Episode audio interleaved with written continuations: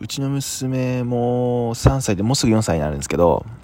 なんかこうプリンセス系のアニメみたいなのが結構好きになってきたんですよね。なんか女の子だななんて思って可愛いななんて思いながらいつも見てるんですけど。である時に娘があのガラスの靴が欲しいみたいなことを言い出したんですよ、